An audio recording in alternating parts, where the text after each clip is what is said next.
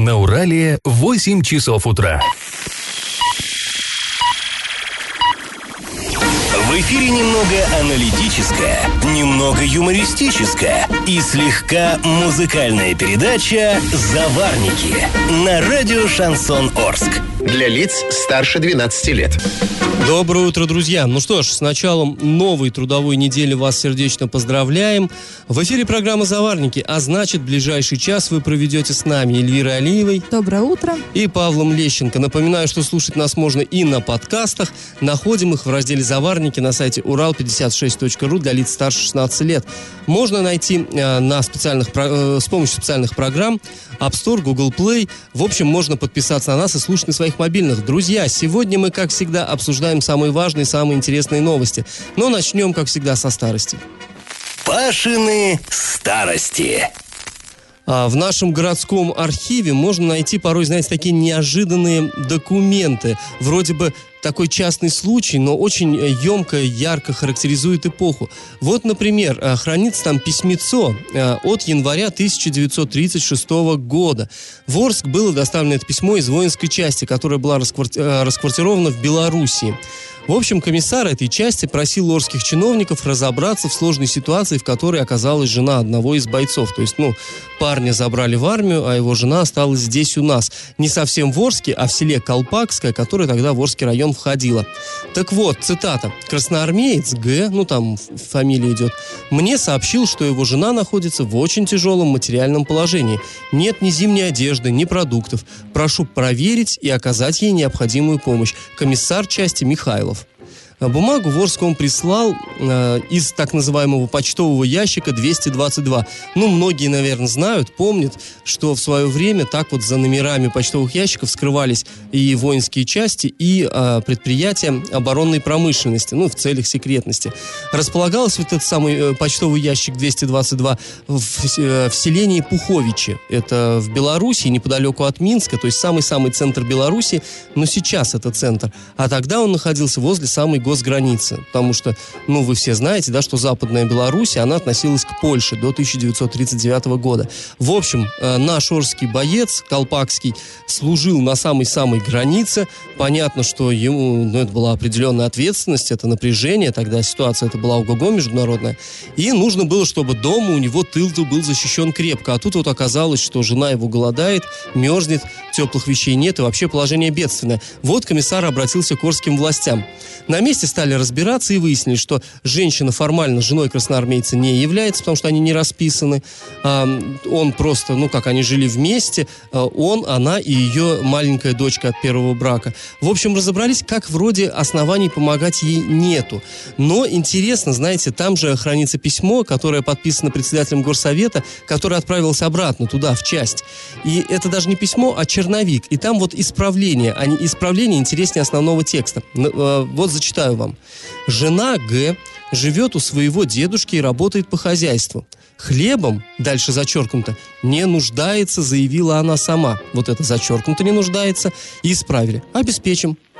Сельсовет, дальше снова зачеркнуто, не считает ее семьей красноармейца, исправлена, принимает меры к обеспечению ее одежды, выделяет хлебные квитанции. И вот по этим исправлениям интересно видно, как менялась судьба вот этой женщины. Что уж наших чиновников заставило тогда поменять, мнение непонятно, но вот для сельской жительницы это, конечно, каждое слово зачеркнуто имело громадное значение.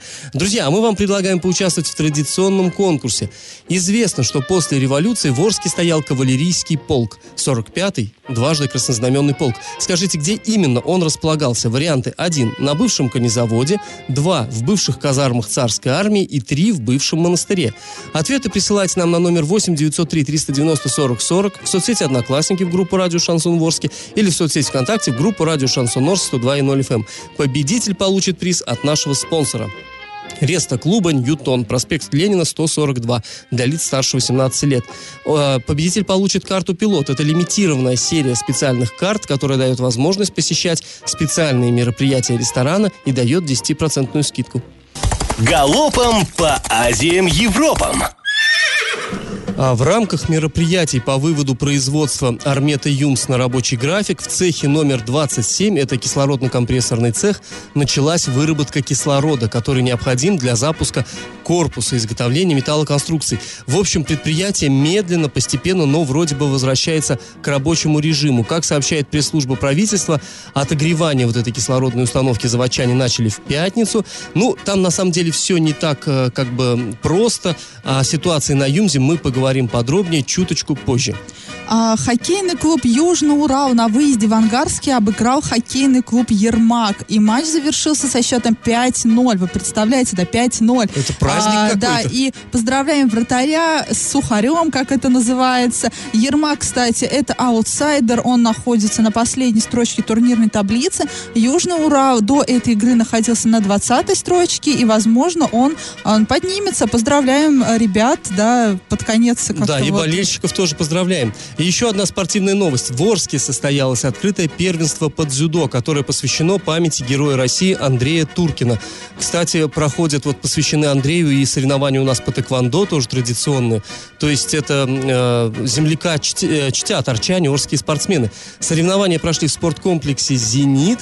На татами выходили спортсмены из Оренбурга, Кувандыка, Ясного, Новотроицка, из нескольких э, школ Орска. Ну и наши ребята выступили достойно, не посрамили, так сказать, спортивной славы нашего города. Друзья, сейчас мы прервемся, но после небольшой паузы вернемся в эту студию и поговорим о новом повороте в деле строительства мусороперерабатывающего завода, о гололеде на Орских улицах и о многом-многом другом. И как это понимать? А, И снова мы возвращаемся к теме строительства, такого э- эфемерного строительства мусороперерабатывающего завода. Еще не, не факт, что начнут что-то там строить. Да вот недавно-то мы обсуждали, что говорят вроде как это вообще выдуманная тема, никто ничего не собирается строить. Ну, глава заявил, Да, что... а все, все, а все, что было вот э, там, все, короче, нам привиделось. Да, депутаты И прислышалось, и привиделось, да. В начале ноября мы предложили арчанам помочь местным властям найти самое удобное и безопасное место для строительства. А, потому что все мы, да, вот это вот место, которое изначально вы- выбира- э, было выбрано там вот, эм, где вот э, Ну, между Орском и Новотроицком. да, между Орском и Новотроицком, там около одного километра до ближайших жилых домов. То Ну, там, есть- не там около двух километров Около- до ну, всё 240 равно, да, квартала. Два да. километра до 240 квартала, и а, люди, ну, не совсем а, рады вот такому соседству будут. Я как житель этого района, ну, я точно не рада буду. Хотя я не против э, самого факта строительства мусорного завода. Да, и возникает вопрос, а где же тогда, если не там? Да, и вот читатели предложили нам шестой вариант. Это участок между Домбаровской и Новоорской трассами. Дорог, это дорога, соединяющая трассы Орск-Новоорск и Орск-Домбаровка. Она проходит через пустые места. Часть земель засеивается сельхозпредприятиями, предприятиями, а часть пустует. И найти в том районе участок, по мнению наших читателей, необходимый для размещения полигона и впоследствии мусороперерабатывающего завода не составит труда. Рельеф местности позволяет отыскать место в лощине, то есть в- углублении, чтобы мусор не раздувало ветром и чтобы все это не бросалось в глаза проезжающим. Водоемов там нет, попадания вредных веществ в воду можно не опасаться. До ближайшего жилья в поселке Ударник там около 4 километров, то есть в два раза больше, чем вот от той первой точки до микрорайона Северный. До других жилых массивов это поселок Степной, поселок Ора, поселок Новый Кумак, там около 7 километров. При этом здесь неплохая транспортная доступность. Мусоровозы смогут привозить груз на полигон, вообще не заезжая в Орск. А Большую часть пути придется проделать по объездной дороге и лишь немного по городу. Ну, вот здесь э, нужно сказать, что почему вообще мы так этой темой-то увлечены. Дело в том, что когда люди возмущались, ну, вы помните, вот это была, была просто волна такая э, народного возмущения по поводу строительства мусороперерабатывающего завода, власти говорили, ну, вам не нравится вот это место между Орском и Новотроицком? Ну, дайте другое. Ну да, Подскажите, это, ну, э, где э, тогда? э, То есть, ну, это стандартная такой- позиция нашей нынешней власти не нравится, предложите вариант. Вот здесь вот Не, нам ну не здесь нравится, мы предложили есть, да. шесть. Нет, Отвергаешь, один- да, предлагай. мы предложили пять вариантов, всего шесть вариантов, но мы как бы априори опроверга- отвергаем первый вариант, да, который находится очень близко к жилым домам, и предложили пять вариантов. Мы не просто их предложили, с комментариями эколога даже у нас. Да, ну есть. и мы надеемся, что все-таки вот э, власти как-то рассмотрят альтернативные варианты, действительно не застопорятся на том, вот свет клином-то не сошелся между Орском и Новотроицком на том варианте. Благо, э, вот наша аудитория, наши слушатели, наши читатели, они подсказывают варианты. И, кстати, у вас тоже есть возможность, если э, есть у вас предложение, ну, все мы понимаем, что что-то с мусором делать надо, и, в принципе, мусороперерабатывающий завод нужен не только Орску, а и вообще. Но это будущее, это прогресс, это как бы этим надо заниматься. Просто сваливать там в какую-то яму, это не, не Опять же, это хорошо. налоговые поступления в бюджет города. Да, ну, то есть делать-то бы это надо, конечно, но вот как это сделать, чтобы наименьший ущерб был окружающей среде и здоровью местных жителей? Если у вас какие-то есть варианты, вы, пожалуйста, нам присылайте смс, э, сообщения, э, пишите э, в соцсетях. То есть мы тоже рассмотрим это. Ну, мы-то, собственно, мы, конечно, не будем решать. Да, мы наш передадим номер властям. 8 903 390 40 40. Да, ну а сейчас мы сделаем небольшую паузу, после чего поговорим о, наверное, ну, самой важной на сегодня теме. Это поговорим о состоянии главного, самого крупного орского предприятия Южуралмаш завода. Я в теме. Э, В пятницу ЮМС э, вновь посетил губернатор Оренбургской области Юрий Берг. Он провел закрытое совещание с руководством завода. Что уж там говорилось, мы не знаем. Но, выйдя оттуда, губернатор так обмолвился, что последнюю неделю отработали плохо. То есть, ну, мы-то планировали, что сразу много народу э, включится в производственный процесс, а оказалось не так хорошо. По состоянию на 5 декабря на ЮМС полноценно работали 1041 человек. То есть, ну, по, по сути, это треть, всего треть коллектива. За время простоя, со- сообщили, с предприятия уволились порядка 260 человек. То есть, такие вот потери специалистов, конечно, это очень плохо. Ну и не все ладно с заказами. Пока завод стоял, а стоял он, мы напоминаем, с 12 сентября, многие из них были потеряны. И сейчас, по словам губернатора, идет большая работа, вот, ну, совместная и руководство завода, и областное правительство по восстановлению контрактов. И вот тут-то есть эм, еще одна проблема. Э, в некоторых производственных помещениях э, упустили ситуацию, и, в общем, система перемерзла, система теплоснабжения. Сейчас люди выведены, работают круглосуточно на отогреве вот этих тепловых трасс. Ну, а подробнее о том, что происходит на заводе, нам сейчас расскажет главный инженер Армета ЮМС Сергей Каманцев. Во-первых, мы запустили тепловые линии, тепло подали до производственных цехов. Значит, но сегодня еще задача осталась – это завести тепло по цехам, по производственным участкам, с тем, чтобы уже можно было запускать производство в нормальных условиях температурных. В понедельник мы будем, начнем работать над вопросом составления бизнес-плана на ближайший период. Понятно, что длительное время простоя мы не изготавливали заготовки, продукцию. Поэтому, чтобы запустить производственный цикл на крупном предприятии, конечно, понадобится в первую очередь запуск заготовительных цехов, это металлургические цехи и корпус изготовления металлоконструкций. Ну, а дальше, значит, по выходу заготовок будут э, запущены механосборочные цехи, ну и все остальные. Ну, будем надеяться, что все остальные тоже будут запущены, конечно. Юмзу мы желаем всяческого э, благополучия. Но вот меня здесь покоробила фраза. Мы сейчас займемся составлением бизнес-плана на ближайший То есть ты период. имеешь в виду, что раньше надо Да, было конечно, друзья, надо с начала года составлять, наверное, бизнес-план на пред... Ну, может быть, они уже на следующий Нет, год у них, у начинают них, я так понимаю, нет, зачем? У них план-то был, но ты понимаешь, что простоем этот план просто был жирно-жирно ты перечеркнут, знаешь, и приходится многую работу М- э, сначала делать. Я думаю, что нужны грамотные, наверное, менеджеры, маркетологи предприятия. Это тоже какой, это очень больш- большой успех, процент, процент успеха зависит именно от этой работы, потому что, может быть, они просто, у них сложности еще со сбытом своей продукции, потому что они ее не умеют куда-то сбывать. Ну, я не знаю, но это, это очень странная фраза, что мы сейчас займемся составлением бизнес-плана. Прямо вот видно в этом все, все дно ситуации, скажем так, либо просто как-то вот Сергей Каманцев, возможно, оговорился и неправильно выразился, а мы вот сейчас цепляемся. Ну, Но не согласитесь, не может быть у такого большого предприятия, даже если оно находится в простой, не может, не может не быть бизнес-плана. Ну как, это же бизнес. Ну, планировать, конечно, надо. Ну, ты знаешь, меня вот это не особо, честно говоря, смущает. Меня смутило немножко другое. Такой вот, э, я не знаю, вообще наши слушатели обратили на это внимание. Мне не совсем понятно, почему комментарии давал главный инженер. То есть э, мы все знаем э, Сергея Каманцева, он был в свое время и генеральным директором раньше, так сказать, при прежнем нем собственники. Он был депутатом городского совета. Он то есть это уважаемый человек. Это, да, ЮМЗ, он, наверное, от и до знает Но обычно вот по таким э, случаям все-таки, наверное, генеральный директор выступает. То есть тот, кто отвечает за все.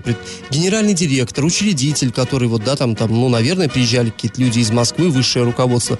Почему не они рассказали об этом, а отправили главного инженера? Мне это кажется немножко странным, и как-то вот, я не знаю, честно говоря, Такое меня это несколько особо не, настораживает. не нужно это предприятие. Ну, или нечего сказать. Ну, или не знаю. Может быть, просто голоса не ну было в да, тот день, главный как инженер не и губернатор, и губернатор, собственно, отчитываются о ситуации на предприятии. Главный инженер, который не первое лицо на предприятии, губернатор, который в принципе не имеет никакого отношения к предприятию, потому что это частный бизнес. Да, но тем не менее, э, вот нам главный инженер показал, что что-то делается, да, э, серьезные какие-то вроде Бизнес-план составляется. а, бизнес-план составить. Самое главное, что люди вышли на работу, эту систему несчастную ремонтируют. Ну, мы надеемся, что все-таки ЮМС заработает как положено и при помощи областного правительства и федерального, наверное, что все-таки вот эта трудовая слава к нашему самому крупному, самому титулованному предприятию все-таки она вернется. Я в теме. Еще одна животрепещущая тема – это тротуары э, в городе. А, Так вот, мы прошли, а, мы прошлись по тротуарам, а, в основном ходили в центре, да, ну понятно, где на самый такой большой поток пешеходов. В центре немножко захватили окраины, а, ну, в общем, и вывод сделали такой. В центре Орска посыпка на тротуарах есть. Да, ее видно. Видно, что где-то есть горная пыль, где-то есть а, песок, но скользко все равно. То есть, по всей видимости, вот как э, в начале зимы посыпали вот эти тротуары, ну, когда морозы вот самые первые ударили, все, больше не сыпали ни разу. На, на второстепенных улицах ну, ситуация, конечно же, намного плачевнее. Туда на некоторые даже, собственно, и, и не начали даже бороться с гололедом. А, такие выводы вот мы сделали, прогулявшись по городу. Гуляли мы в субботу. И где мы были? Мы были на пересечении проспекта Ленина и улицы Ленинского комсомола. Ну, понятное дело, это район остановки Ленком. Там ужас, что творится. Там тоже, там видно, что посыпано прям, но там такие ледяные бугры. Видимо, была снежная каша, потом это все замерзло. Появились вот эти ледяные бугры, их посыпали вот этой вот песчаной смесью, потом песок растащили, все, там опять скользко. Просто там ходить невозможно, там страшно. Были мы также на пересечении Станиславского и Ленинского комсомола, на пересечении Станиславского и Краматорска. Прошлись по улице Краматорска, по самой. Везде есть посыпка, везде, вот прям То есть видно. нельзя да. упрекнуть коммунальщиков Да, в том, что они в том, ничего что не они делают. еще не, вообще ничего не делают, да, нельзя упрекнуть. Но нужно же это повторять с какой-то регулярностью, потому что посыпано, но скользко, но это же странно, да. И э, на сайте урал56.ру есть даже статья, посвященная этой теме, и там есть фотографии, и на фотографиях видно, как люди идут по обочине. Вот в этих местах, где снег лежит, еще можно сказать, да, потому что не скользко. И вот эти вот вереницы людей, пробки там создаются, потому что по льду просто никто идти не хочет.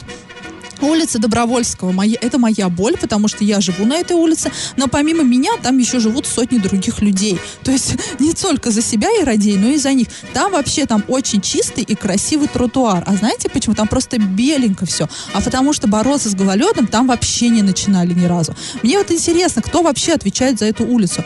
Вряд ли это управляющая компания. Мне кажется, тут вопрос к муниципалитету, потому что это не дворовая улица. Она вообще, ее просто ни разу не посыпали. И ее игнорируют каждый год. Вот каждый год. В том году была аналогичная ситуация. Там просто там скользко всегда. Ну, Тот случай, когда стабильность, это не очень хорошо. Да. Э, были мы еще на улице Макаренко. Вот там посыпано добротно. Просто вот идеально. Там так посыпано вот этой горной пылью, что грязно. Просто не, там э, глаза радуются от того, что нет льда, и ужасаются от того, какая там грязь. Ну, в общем, видимо, нам не угодишь, да? Хотелось бы, чтобы там все-таки песком сыпали. Вот. И в этот же день по улицам го- города параллельно с нами, не вместе с нами, параллельно гулял Дмитрий Болдырев. Это член регионального штаба ОНФ. Давайте послушаем его мнение. В посещении города Орска у меня осталось только негативное, негативные воспоминания. Особенно можно назвать это все квест остаться в живых. Вот так вот. Пройти по улицам, проехаться и остаться в живых. То есть, конечно, очень-очень э, возмущает э, состояние дорожного полотна, особенно остановочных павильонов и пешеходных переходов. Ну, э, я, я бы не стала бы так уж сильно нагнетать, вот прям так нагнетать. Ну, ты э, живешь в Орске, а он все-таки из Оренбурга приехал, и, видимо, Ну, ему на него- контрасте как-то... Да, ему на контрасте, на заметно. контрасте, видимо, действительно КВС. Но мне кажется, что были года, когда было намного хуже. И сейчас, ну, ну более-менее терпимо, но все равно, да, хотелось бы, конечно, чтобы было безопасно ходить а, по улицам города, а не так, вот знаете, потихонечку, потихонечку, как бабулечка ползешь, ну, не все равно же упадешь. И ведь были же случаи, да, а, в предыдущие года, когда, например, помню, молодой человек подскользнулся, упал, головой ударился, и все, он просто попал в кому. И кто вот за такие ситуации? Были случаи, отвечать? когда люди подкатывались так, падали на остановках и выкатывались под колеса автомобилей и так далее. Вот Тоже это моя случалось. фобия на самом деле, потому что да, я здесь согласна с Дмитрием Болдыревым а, с тем, что на остановочных пунктах очень скользко, и когда вылазишь из газели, то есть просто очень много шансов, что ты сейчас под нее просто закатишься, потому что ну, во- ну подскользнуться можно. А, Но все-таки я еще раз повторяюсь, не хотелось бы прям так сильно нагнетать, но терпимо. Ну, а, друзья, если вам есть что по этой теме сказать, то не забывайте делиться с нами своими переживаниями, своими мыслями. Наш номер 8 903 390 40 40. И как это понимать? А, Все вы, друзья, наверное, помните, и мы говорили об этом, что э, произошла такая беда в Сакмарском районе, пропал ребенок, мальчика искала вся Оренбургская область, и не только Оренбургская область, его и в Башкирии искали, и в Самаре, и в Краснодарском крае. С 19 ноября мальчишка пропал, искали, ну и вот, э, как бы, нашли, к сожалению, тело, то есть мальчик был убит. Под, э, Следственный комитет сообщает, что подозреваемый в этом особо тяжком преступлении задержан. Назначена психолого-психиатрическая экспертиза. А, ну и в социальных сетях, конечно, очень активно вот эту трагедию обсуждают. И даже... Пишут односельчане в основном. Да, лю- люди на самом деле как бы видят некоторые нестыковки. Э, Одни говорят, что, возможно, вот мать изначально знала об убийстве, но молчала. Собственно говоря, вот эта версия, она была и в самом начале еще. А Другие говорили, что вот м, что ребенка нашли в кладбище, возле кладбища совсем неподалеку от дома, и удивляются, а как же так, его искали волонтеры, там прочесывали буквально каждый сантиметр, и сразу-то не нашли, почему нашли сейчас? То ли, что принесли его, это тело туда позже. В общем, версий много, одна другой страшнее и, ну, просто жутче как-то, я даже не знаю. Но а, вот, э, тем не менее, сейчас уже дело, наверное, за сотрудниками следственных органов, они будут выяснять все обстоятельства случившегося. Да, но пока они не раскрывают, хотя... Ну, вот- как и всегда Да, мы общались со Следственным комитетом, а всю картину уже они восстановили. То есть они знают, что произошло. Ну, э, это пока версия, понятно, да, что Да, она опять-таки было должна быть проверена так. в суде, Да, да, да. доказано. Опять же, э, тот, кого задержали, это подозреваемый, пока он не обвиняемый. э, ну, нет, вернее, ему уже, наверное, предъявлено обвинение, но, тем не менее, не осужденный, в общем. Уже суд решит, виновен он или не виновен. И Почему вот э, была такая надежда на то, что мальчик просто, видимо, сбежал? Потому что, во-первых, в соцсетях активно обсуждался тот факт, что ребенок рос не в благополучной семье. Хотя очень интересно, на, в первые дни, когда ребенок только пропал, и, возможно, тогда он уже был, ну, по всей видимости, не жив, в- на оренбургских сайтах появился комментарий поли- полицейских сакмарских, которые сказали, что семья нормальная, не неблагополучная, что мальчик просто убежал. Но односельчане сразу воспри- восприняли эту информацию в штыки, потому что, ну, понятное дело, они же живут там, они видят. И э, по их мнению, семья была более чем неблагополучная. Там не только вот этот мальчик, там еще несколько детей есть и сейчас есть. И по, и по словам односельчан доходило до того, что они просто ходили по селу и просили еды, потому что, ну, нечего было детям есть. Но и вот этот момент тоже интересно. Тут, скорее всего, сейчас начнут трясти органы опеки, опять же, полицию, потому что семья на учете не стояла. А мы все помним историю в Сорочинске, да, когда маленький ребенок погиб из-за халатности матери, которая ушла там отмечать праздники Ну, новогодние. мы помним, да? у нас в Орске, когда тоже соседи жаловались, жаловались на то, что в общежитии ребенок живет в жутких условиях, там э, мать и отчим пьют, и потом в итоге отчим этого мальчика убил. Убил, Вот да. И тогда давно. тоже не было, ни- никто ни на учете не стоял, и э, сейчас там, а, э, скажем так, обвинение предъявлено участковому. В Сорочинске органы опеки сейчас, и тоже и полиция там, их трясут за вот эту трагедию. Здесь, по всей видимости, тоже будут, будет очень много вопросов, в том числе и к администрации Сакмарского района, как они могли знать, что есть такая семья, где дети живут, по всей видимости, в очень плохих условиях, и почему никакие меры не предпринимались. Но здесь, мне кажется, стоит все-таки сказать, во-первых, то, что жители Оренбургской области, вот этого района, в частности, они очень откликнулись на то, что искали действительно этого Потому мальчика. что говорили, что его видели, что он, возможно, сбежал к отцу в Ульяновск от вот этой вот жизни. Но, и опять же, эта мама, да, распространяла эти слухи, и она эту версию выдвинула, что, возможно, ее сын сбежал к отцу. Но... Да, но так или иначе люди откликнулись, люди проявили неравнодушие, отзывчивость. Это, конечно, все-таки хорошо. И э, вот мы, наверное, пользуясь случаем, хотим э, обратиться к людям, что если вы видите, что дети вокруг вас, вот какие-то там, да, соседей, э, в, растут в таких вот жутких условиях, им угрожает опасность, вы, пожалуйста, тоже не будьте равнодушными. Вы Да, сообщайте, и- существуют специальные органы. Э, все-таки, я думаю, это тот случай, когда, ну, лучше перестраховаться, потому что, к сожалению, вот сейчас И мы не видим... успокаивайте себя фразой, что ребенку с любой мамой будет лучше. Мы вот сейчас видим, вот она показательная история, когда лучше было бы ребенку вдалеке от матери. Галопом по Азиям Европам. В социальных сетях появилась такая информация. Якобы в Оренбурге ученик третьего класса 17-й школы притащил э, в школу гранату. Ну, конечно, отчебучил парень. В общем, э, как выяснилось, граната была, по нашим сведениям, учебной, то есть взорваться там ничего не могло, нечему просто взрываться. Ее, э, эту гранату, изъяли сотрудники Росгвардии. В пресс-службе УМВД России по Оренбургской области сообщили, что по этому факту проводится проверка. Пока никаких подробностей по этой теме не сообщается. Да, ну понятно, что в связи с событиями, которые у нас регулярно в стране происходят, ну лучше так не шутить. Вот действительно, лучше так не шутить. Да Это ну не стоит, Ко всем безусловно. школьникам, да, я сейчас обращаюсь. Опубликован список российских регионов, жители которых получают самую высокую заработную плату. Так вот, самые высокие зарплаты у жителей Ямало-Ненецкого автономного округа, где свыше 27% работников получают более 100 тысяч рублей. Ну и понятно, что и цены там намного выше, чем вот у нас даже в той же Оренбургской области.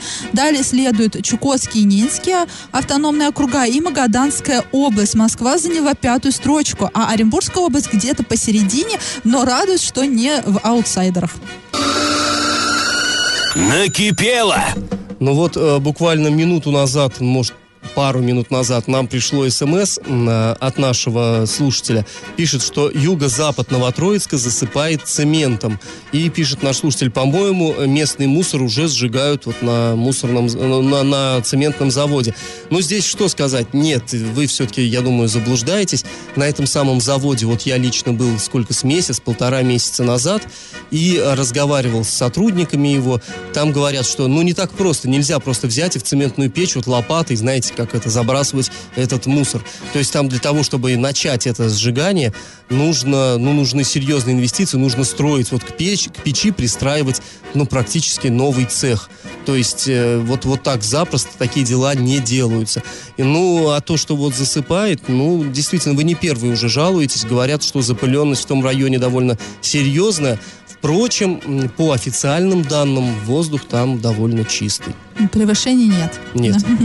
А, а теперь накипело, но тут сегодня у нас там не накипело, получается, а повеселило, скажем так, что людей. В Оренбурге проходил форум «Оренбуржье сердце Евразии» на прошлой неделе, и на нем муниципалитеты области представляли свои проекты, хвастались какими-то там вот перспективами. В общем, всячески демонстрировали своих, свои, свою инвестиционную привлекательность. Был даже а, район, который привез чучело животных, и там вот не совсем люди поняли, что за... Как это при- связано да. с инвестициями? Да, кто-то каких-то вот эм, рыб живых, да, то есть, то есть вот в этом районе там какие-то вот рыбы разводятся, не характерные для Оренбургской области. Конечно же, был там и Орск. И вот э, Орск тоже демонстрировал свою инвестиционную привлекательность. И людей там привлекла, привлекла фотография, людей вот, и мы выложили фотографии с этого форума, и вот людей привлекла фотография вот этого нашего Орского стенда на этом форуме. Это, скажем так, была инсталляция, которая состояла из баннера, на котором было написано «В Орск за впечатлениями» и объемных бабочек. И люди в соцсетях заинтересовались, во-первых, что значат вот эти объемные бабочки, ну, по всей видимости, просто для красоты. Но красиво, кстати, красивый бы- был баннер, красивые были бабочки, но за какими такими впечатлениями можно приехать в Орск? Люди вот задались этим вопросом, потому что как-то не особо-то впечатлительный город. Ну да, в, со- в соцсетях, конечно, люди стали сразу набрасывать варианты, каких впечатлений можно набраться. Во- Кстати, вот не так давно, э, сегодня мы уже слушали, как эксперт ОНФ э, сказал, каких впечатлений в Орске набрался он, да? Да. Что это квест остаться в живых. Да, да, да, да. По- пое- поездил он по гололеду на, у- на улицах Орска, и вот впечатлился. И вот люди пишут, что только в Орске можно прочувствовать всю мощь тяжелой промышленности России, ведь именно в Орск во время Великой Отечественной войны были эвакуированы такие гиганты, как ЮНК и ЮМЗ.